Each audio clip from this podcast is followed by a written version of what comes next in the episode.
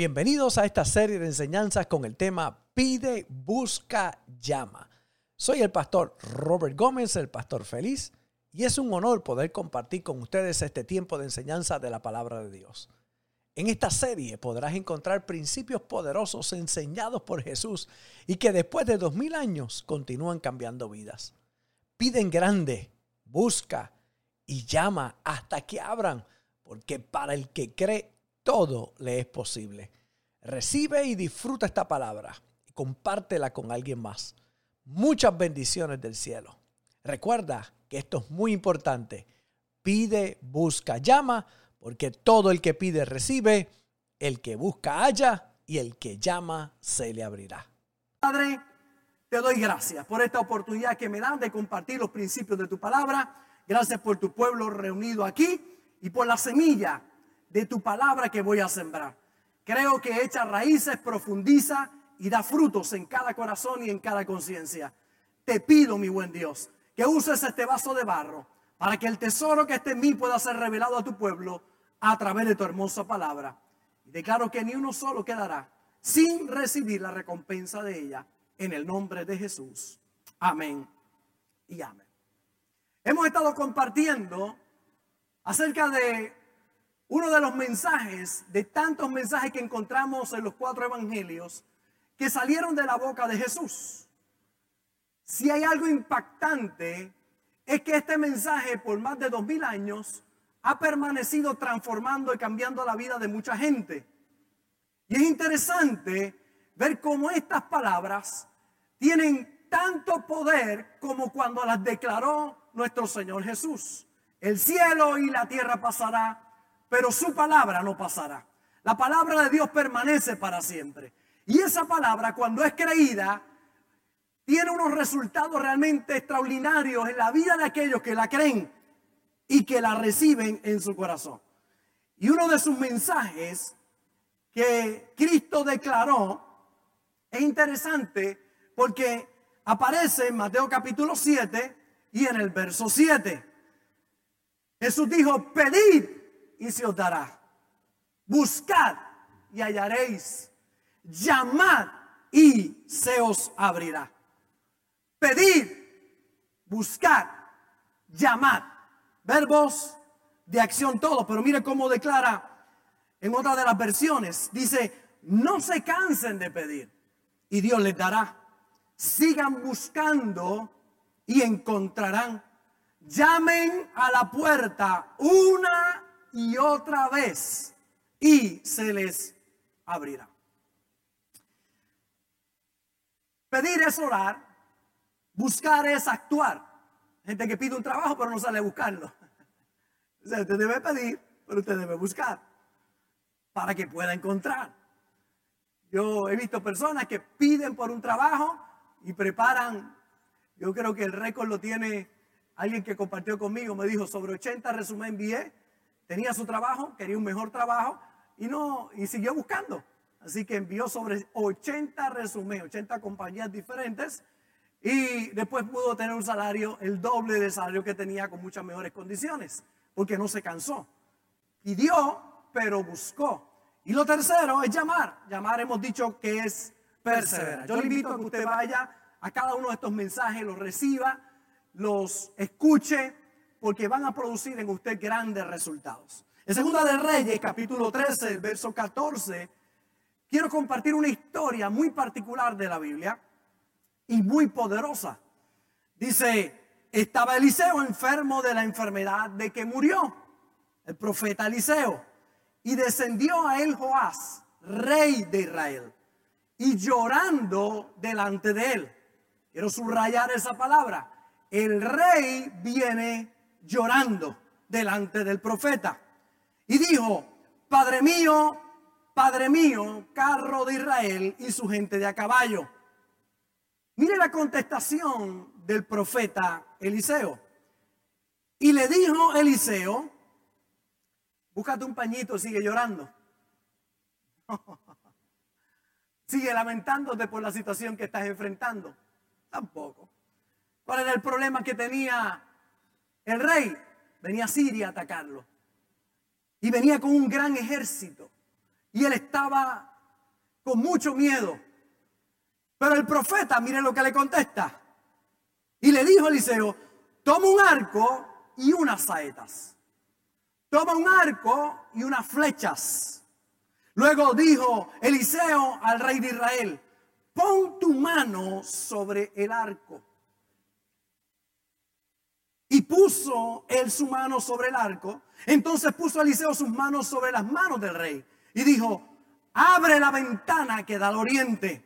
Y cuando él la abrió, dijo Eliseo, tira, tira.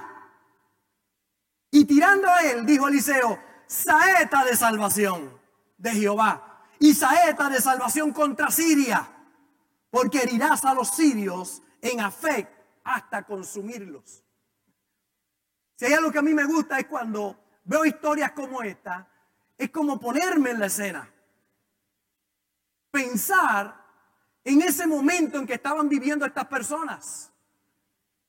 Mire cómo sigue diciendo. Y le volvió a decir, toma las saetas o las flechas. Y luego que el rey de Israel las hubo tomado, le dijo, golpea a la tierra. Golpea a la tierra. Y él la golpeó tres veces y se detuvo. Otro punto que hay que señalar, él la golpeó tres veces y se detuvo. Entonces el varón de Dios, enojado contra él, le dijo, al dar cinco o seis golpes, hubiera derrotado a Siria hasta no quedar ninguno, pero ahora solo tres veces derrotarás a Siria. Cuando usted ve historias como esta, obviamente tienen una trascendencia para el día de hoy, un mensaje para nosotros. Las cosas, dice el apóstol Pablo, que antes se escribieron, para nuestra enseñanza se escribieron. Están escritas porque tienen algo que enseñarnos hoy, en el presente, en el día de hoy, en las situaciones que tú estás experimentando. Y aquí nos habla de una historia de un rey, el rey de Israel, que viene llorando frente a Elías el profeta y viene diciéndole, necesito que hagas algo, algo triste está pasando, nos vienen a destruir. Era un momento de mucha incertidumbre. Era un momento muy difícil para el rey de Israel como responsable de todo un pueblo. Los venían a aniquilar a todos. Pero me llama la atención como Elí, Eliseo, el profeta, ni lo saluda le dice, coge un arco y una flecha y abre la ventana mirando al oriente. Eliseo lo que le está diciendo es, Joás, no es tiempo de llorar, es tiempo de abrir la ventana, tomar el arco y la flecha. Joás, es tiempo de abrir la ventana. El problema de muchos es que en el momento en que están pasando, no han abierto la ventana, están encerrados, están asustados, piensan que no hay salida. Y cuando va donde el profeta, el profeta lo primero que le dice, Joás, abre la ventana, necesitas abrir la ventana. Y es que es interesante porque la palabra va a cambiar el panorama que tú estás viviendo en este momento. Tú vas con tu llanto, tú vas con tu dolor, tú vas con tus dudas, con tus incertidumbres delante de Dios y la palabra que se suelta es abre la ventana, toma el arco y toma la flecha. Pero es importante que tomes acción, porque hay gente que le pide a Dios, pero no actúa. Entonces, cuando Joás va y le pide allí que intervenga, ahora él tiene que obedecer a esa palabra. Abre la ventana. Y es que para que salgas de la situación que estás experimentando en este momento, hay algo que tú tienes que hacer. Para empezar, abre la ventana. La ventana ha estado cerrada. Necesitas abrir la ventana. La ventana. Has estado encerrado sin visión. Necesitas abrir tu ventana. Hay una ventana que es la ventana que Dios quiere que tú puedas abrir en el día de hoy. obedeciendo su palabra. Hay muchos que me preguntan, pastor, ¿y qué hago en este momento? El momento que vivo es difícil. La noticia ha sido contraria. ¿Qué voy a hacer? Mi primera reacción a ti en el día de hoy es, abre la ventana, toma el arco y toma la flecha. Tú dices que yo no sé qué hacer con eso. Yo tampoco. Yo no encontré arco y flecha, pero uno de los Keniel me trajo su juguete hoy. Keniel me trajo su juguete. Mira, aquí tengo el juguete de Keniel. Esto es un arco y una flecha del 2021. Un arco y una flecha. Voy a probarlo con mi suegra hoy, a ver cómo funciona esto.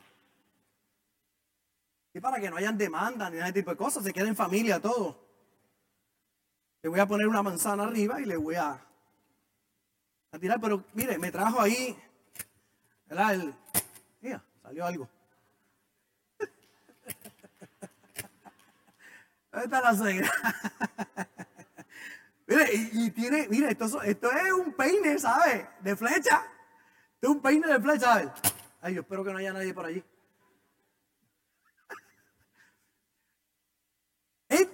El rey, no estoy hablando de cualquiera, estoy hablando de un hombre de autoridad. Estoy hablando de un hombre que no llegó ahí por tonto. Llega ahí a ser rey. Porque no piense usted que los gobernantes son tontos, no llegan ahí por tontos. De alguna forma u otra, el liderazgo que tienen, la influencia que tienen en la vida de tantas personas, los hace llegar hasta ahí. Y ahí está un hombre, no cualquiera, del pueblo, un rey, pero va llorando frente al profeta. Y cuando llega allí, esperando quizás que el profeta diga, bueno, ya se soluciona el problema, el profeta dice, abre la ventana, toma arco y toma flecha y abre la ventana. Lo primero que yo quiero compartir con ustedes en la mañana de hoy es que, ¿qué significa abre la ventana? Abre la ventana. Antes de que una palabra de Dios se pueda liberar, necesitas abrir la ventana. Has estado encerrado, no ves hacia afuera. Y un detalle importante es que esta ventana no la abre el profeta, la tuvo que abrir el rey Joás. Esa ventana la tiene que abrir usted. Usted necesita abrir la ventana. En la Biblia hay varias ventanas. Me puse a buscar ventanas y encontré que hay ventanas correctas y ventanas incorrectas. Hay gente que abre ventanas incorrectas. Hay gente que abre ventanas correctas. Hay personas que cuando están pasando una crisis, en vez de abrir la ventana correcta, abren la ventana incorrecta. Y quiero compartir algunas ventanas incorrectas. Bueno, la ventana de David.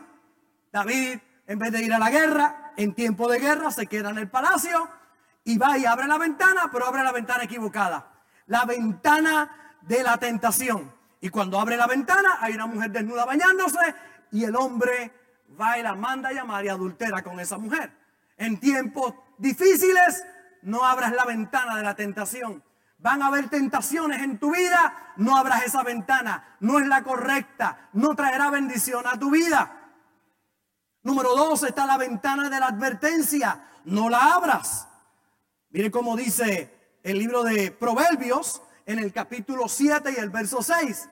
Porque mirando yo por la ventana de mi casa, dice el proverbista, por mi celosía vi entre los simples, consideré entre los jóvenes a un joven falto de entendimiento, el cual pasaba por la calle junto a la esquina e iba camino a la casa de ella. Esa es la ventana de la advertencia.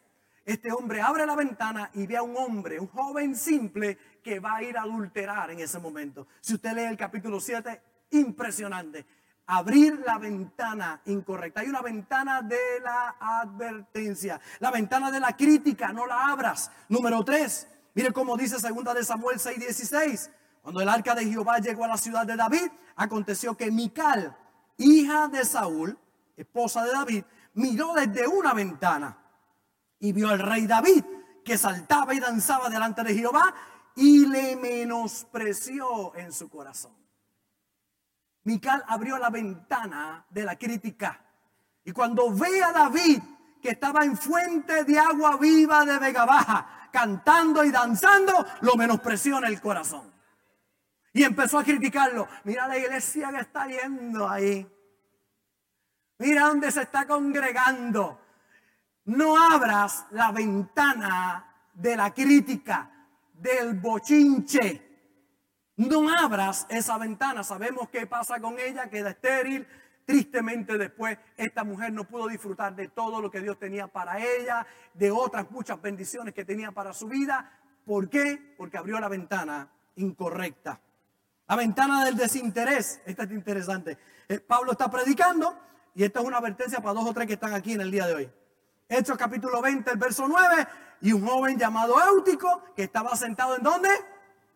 En la ventana, rendido de un sueño profundo, por cuanto Pablo disertaba largamente, el mensaje se extendió, vencido del sueño, cayó del tercer piso abajo y fue levantado muerto. No te duermas con el pastor Robert predica. Advertencia. Este muchacho está en un culto, Pablo está predicando, se tardó un poquito más, está sentado en la ventana, se cayó y se mató de un tercer piso. Claro, la historia no termina así, Pablo baja y lo resucita. Pero le dijo, tú puedes estar seguro que jamás se volvió a dormir en un culto. ¿Cuál es esa ventana? La ventana del desinterés. Es cuando te sientas en la ventana pero no oyes. No le pones interés a la palabra de Dios. Cuidado con esa ventana, no abras esa ventana. Está la ventana de las dudas. El pueblo de Israel está pasando un momento difícil. Llega el profeta, declara una palabra de bendición, pero mire cómo dice aquí. Segunda de Reyes, capítulo 7, verso 1. Dijo entonces Eliseo, oíd palabra de Jehová, así ha dicho Jehová, mañana a estas horas valdrá el sea de flor de harina un ciclo y dos seas de cebada un ciclo a la puerta de Samaria. Y un príncipe sobre cuyo brazo el rey se apoyaba, respondió al varón de Dios y dijo, si Jehová hiciese ahora ventanas en el cielo, ¿sería esto así? Y él dijo, he aquí, tú lo verás con tus ojos, mas no comerás de ello.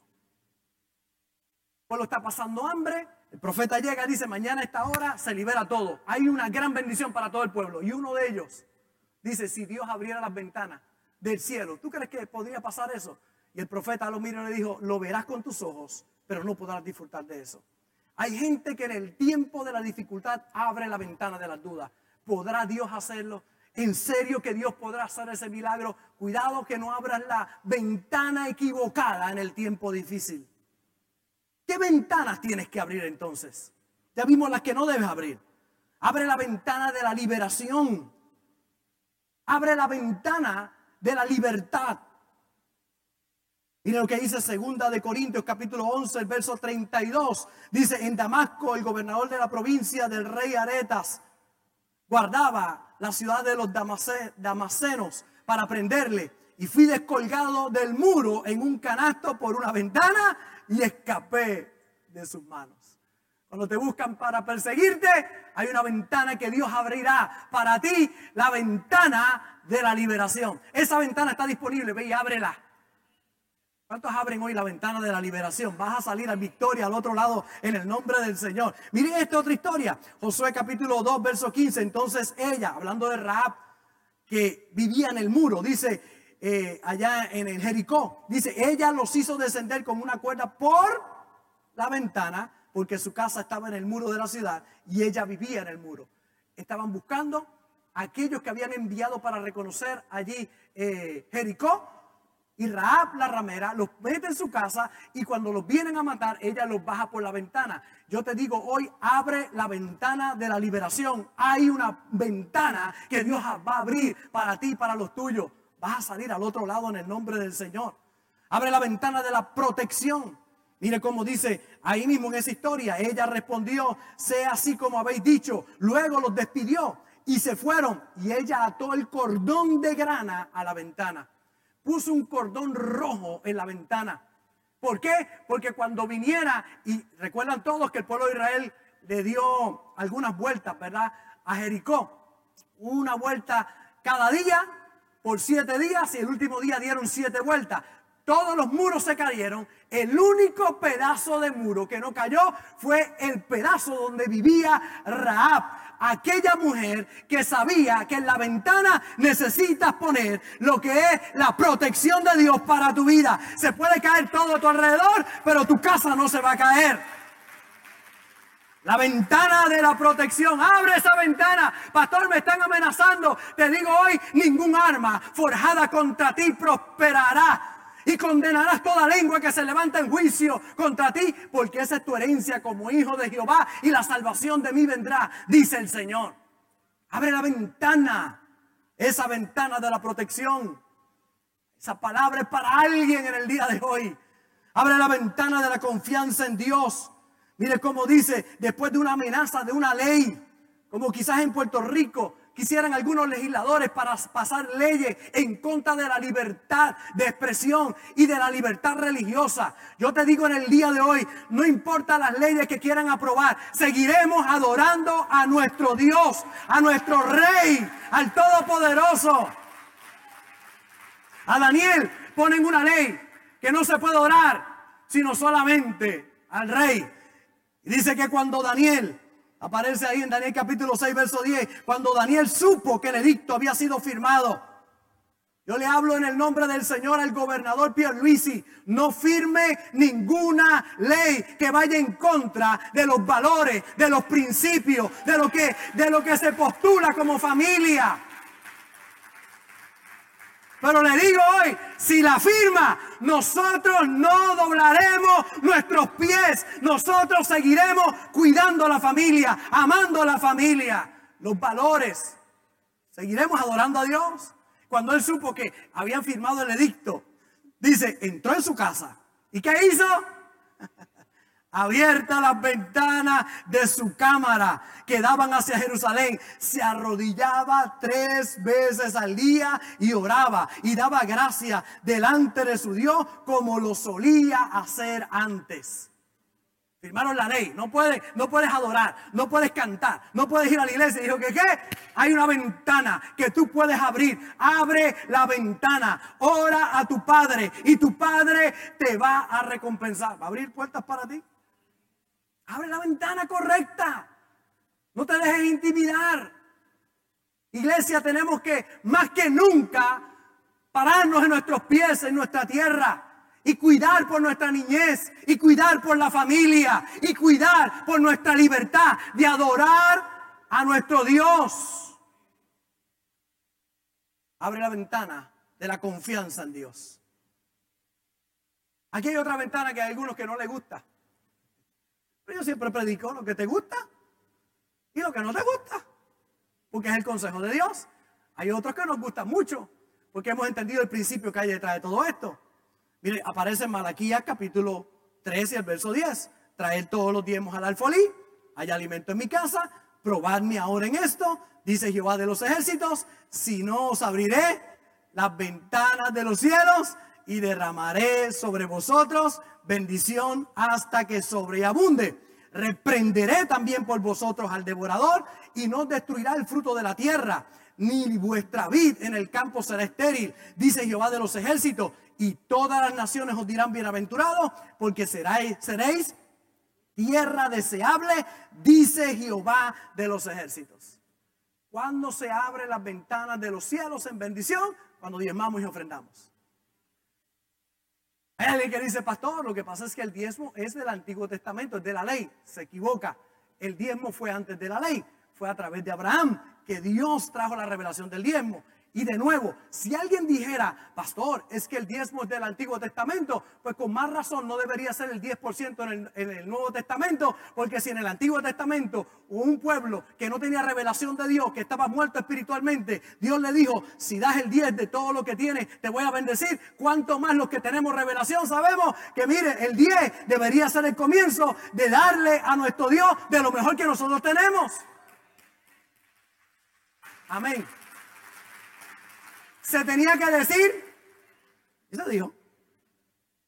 Hay gente que dice, ay, pastor. Mire, nadie le gana a Dios dando. Nadie le gana a Dios dando. Cuando usted entiende el principio de traer lo mejor que usted tiene delante de Dios, presentarnos de él, delante de Él con lo mejor nuestro. Yo hace muchos años dejé de dar el 10%. Hay mucha gente que dice, usted no diezma. No, yo, hago, yo doy más del diezmo. Porque he aprendido que nadie le gana a Dios dando. He aprendido a honrar a Dios con todo mi corazón.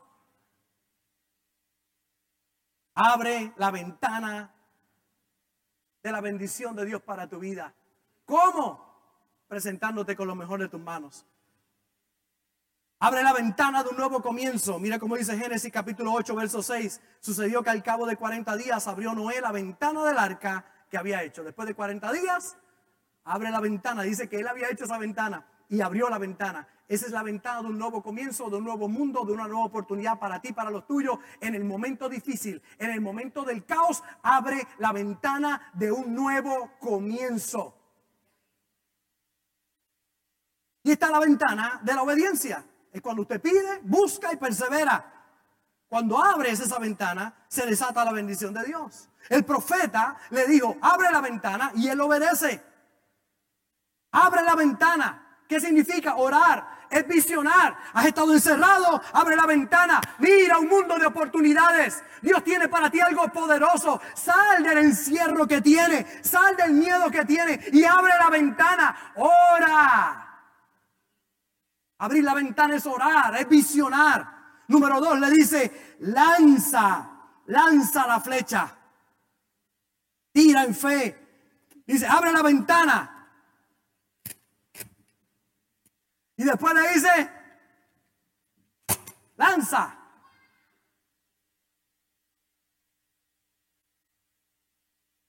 Tira en fe.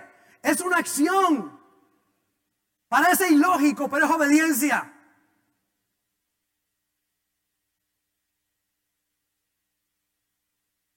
¿Qué va a pasar si yo tiro una flecha por una ventana abierta? Parece que es una tontería. Sin embargo, es obediencia. Abre la ventana y tira. Es lo que te digo en el día de hoy, los mensajes que hemos estado compartiendo. Pide, pero busca, llama. ¿Qué significa buscar? Tomar una acción, una acción de fe. Cuando tú caminas en fe, algo poderoso va a ocurrir. Primero, orar, pedir. Cuando tú pides, Estás orando y visionando. Y entonces, ¿qué tienes que hacer? Buscar. ¿Qué es buscar? Accionar enfocado. Es cuando Dios le habla a través del profeta. A Namán el leproso le dice, vete y tírate siete veces en el Jordán y la lepra va a desaparecer. Es cuando Jesús le dice a aquellos diez leproso le dice, váyanse y preséntense al sacerdote. Y mientras iba fueron sanados. Es darme la torta a mí primero. Y cuando tomó la torta de aquella viuda que lo único que tenía para comer era eso, y la tomó, se multiplicó el aceite y se multiplicó también la harina.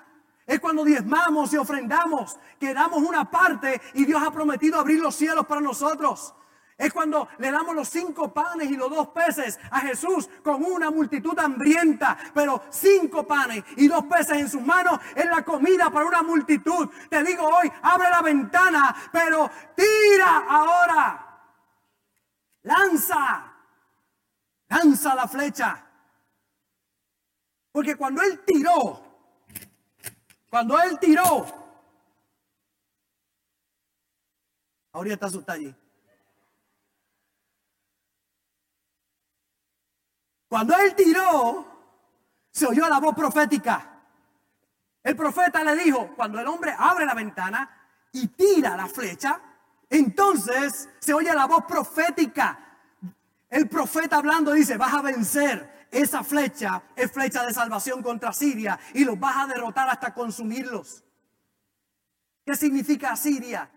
Significa la muerte, la pobreza, el dolor, tus enemigos. Aquello que hoy te agobia, la enfermedad, la pobreza. Y cuando él abre la ventana y tira la flecha, ¿qué le dice el profeta? Vas a vencer. Parece que no ha ocurrido nada, pero algo en el mundo espiritual está pasando. Yo te digo hoy que cuando tú oras al Dios Todopoderoso, aunque no puedas ver, Él está obrando. Él está obrando. Número uno, abre la ventana, ahora. Número dos, lanza la flecha, actúa enfocado. Y número tres, le dice, toma las flechas y golpea la tierra. toma las flechas y golpea la tierra. Y aquí es donde yo quiero tomar algunos minutos para cerrar en esta mañana. Toma, primero que le dice, abre la ventana, está cerrada, abre la ventana. Número dos que le dice, lanza. Vamos, tira una, una flecha en fe. Parece que va al vacío, no, es un acto de fe. Está creyendo. Número tres, golpea la tierra. Golpea la tierra. Vamos, golpea la tierra. Dice la Biblia que él tomó las flechas y golpeó tres veces. Pa, pa, pa, y se detuvo. Y cuando se detiene, el profeta se enoja. Y le dice, ¿por qué golpeaste solo tres veces?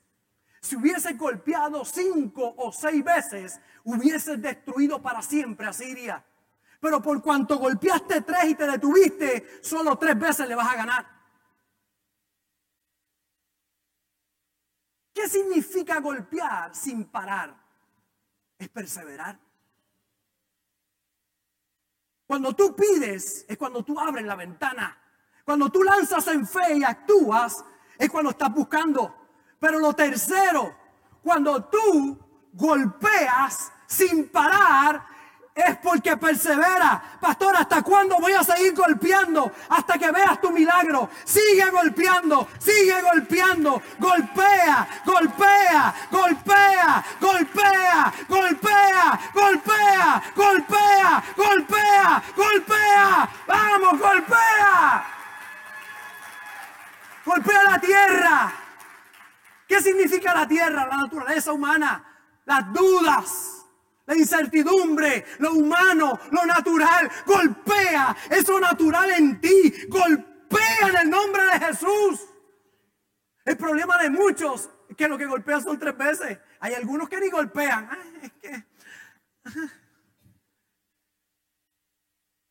Y tú le dices, golpea. Y tú le dices, dale para adelante. Usted no sabe lo que estoy. Deja de llorar. Abre la ventana. Tira una flecha y golpea, golpea, golpea. Que me conocen saben que yo sigo golpeando. Yo no me voy a detener. Lo que Cristo dijo se va a cumplir. Su palabra no tornará atrás vacía. Pastor, ¿y qué usted hace? Yo sigo golpeando, yo sigo golpeando, yo sigo golpeando. Llevo 42 años golpeando, golpeando, golpeando, golpeando la tierra. Golpea la tierra. No te detengas. Sigue golpeando. Ahí habla de perseverancia. Cuando Dios habla, no te detengas. Es porque tiene para ti grandes promesas. Rompe los límites. Davidito, que es parte aquí de nuestra congregación, escribió algo en su Facebook. Porque a veces yo veo los Facebook de tanta gente con tontera, povería, escribiendo. Fueron al baño y se les zafó un, un gasecito. Y lo ponen en Facebook. No edifica, nada bendice. Pero veo estas cosas, me llaman la, atención. Él puso esta palabra, sean realistas, pidan lo imposible. Qué bendición fue hoy esa palabra.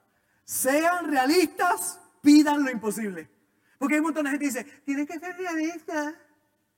Tú tienes que ser realista con lo que está pasando. Yo no niego la realidad de lo que está pasando. Lo que pasa es que le creo a un Dios todopoderoso. Le creo a un Dios que va por encima de lo que mis ojos naturales ven. Hay algo que está pasando en el mundo espiritual Yo no niego la realidad.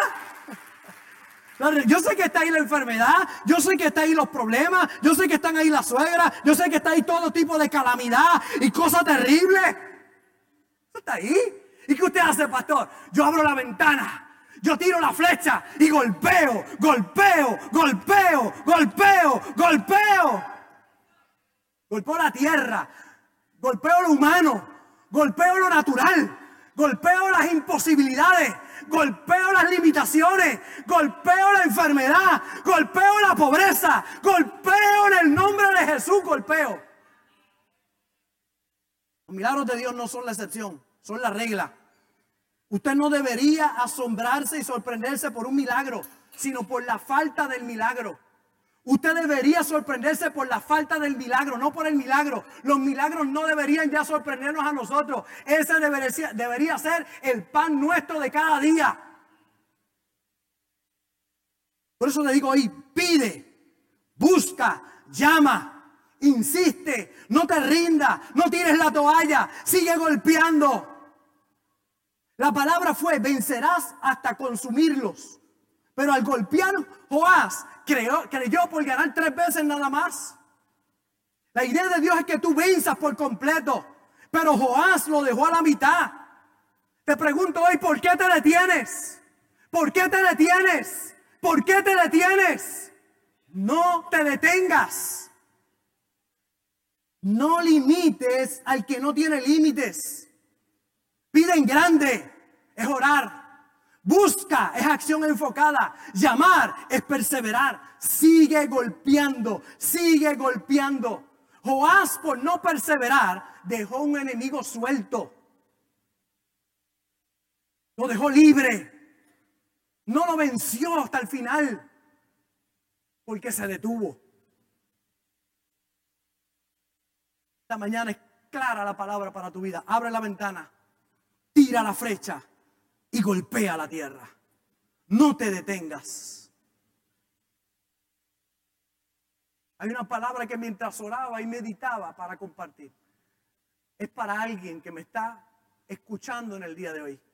Vas a comprar algo que humanamente no puedes. Yo no sé para quién es, pero es para alguien. Dios me dijo, dilo exactamente como te lo estoy diciendo. Sí, Señor vas a comprar algo que humanamente no puedes. Lo segundo que me dijo, serás sano de una enfermedad incurable. La tercera palabra, ese familiar que parece que tiene corazón de piedra, Dios lo va a transformar. Y lo cuarto que me dijo, esos que te acusan quedarán en vergüenza. Hay alguien que ha estado a punto de detenerse, que empezó a golpear, pero ha, detenido, se ha detenido. Las dudas han venido a tocar tu corazón. Yo te digo hoy, golpea por tus hijos, golpea por tu esposo, golpea por tu esposa. Golpea a la suegra. Digo, no, golpea por la suegra.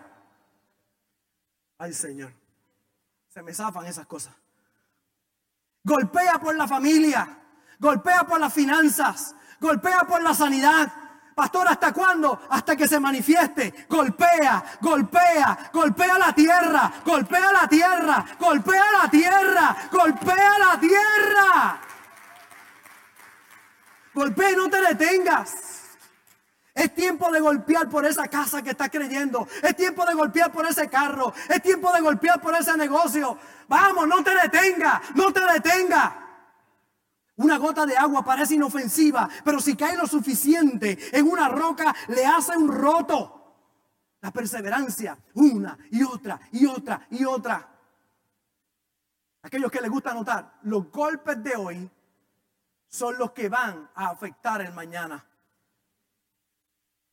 Los golpes de hoy. Dime cómo estás golpeando hoy. Así va a ser tu futuro. Flojo. Dime cómo estás creyendo hoy. Como estás golpeando hoy, será el impacto en tu mañana. Por eso te digo hoy, la verdad de la palabra de Dios va por encima de las opiniones de los hombres. Él desea bendición para tu vida. Él es tu Padre y tu Padre te ama. Tu Padre te ama.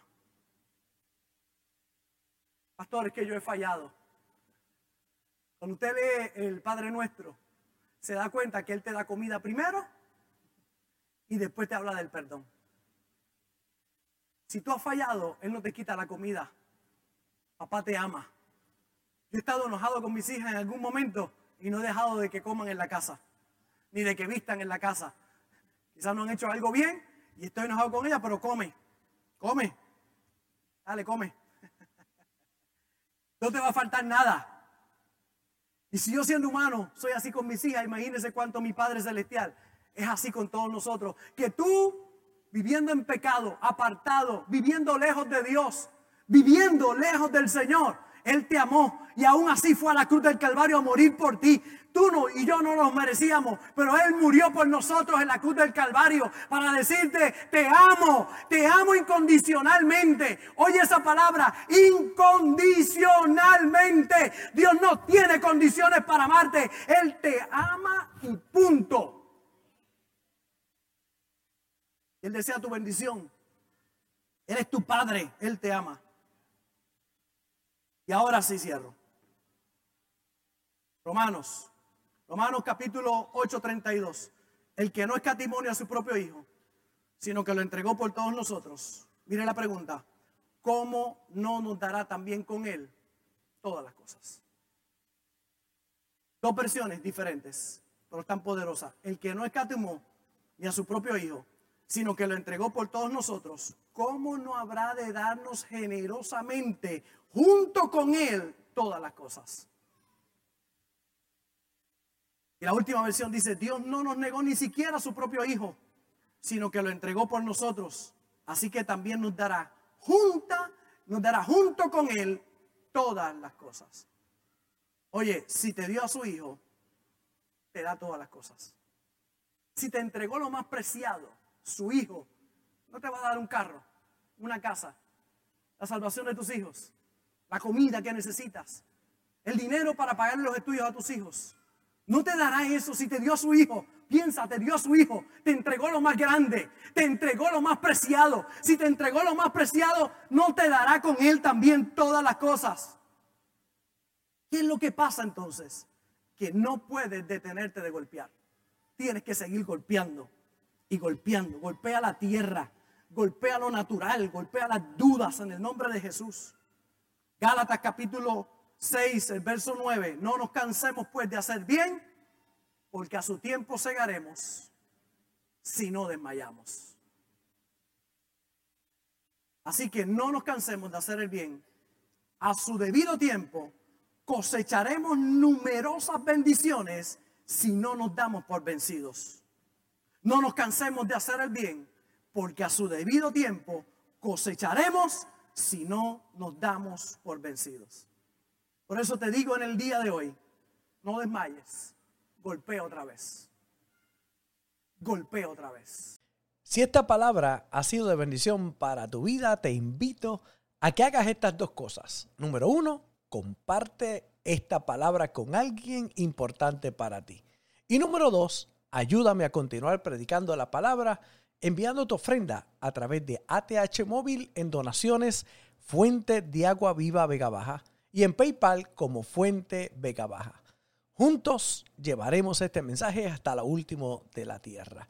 Un gozo haber compartido contigo y recuerda siempre, no puedes hacer nada con la cara que tienes, pero sí con la que pones, así que pon una buena cara. Se despide de ti el pastor Robert Gómez el pastor feliz. Bendecidos.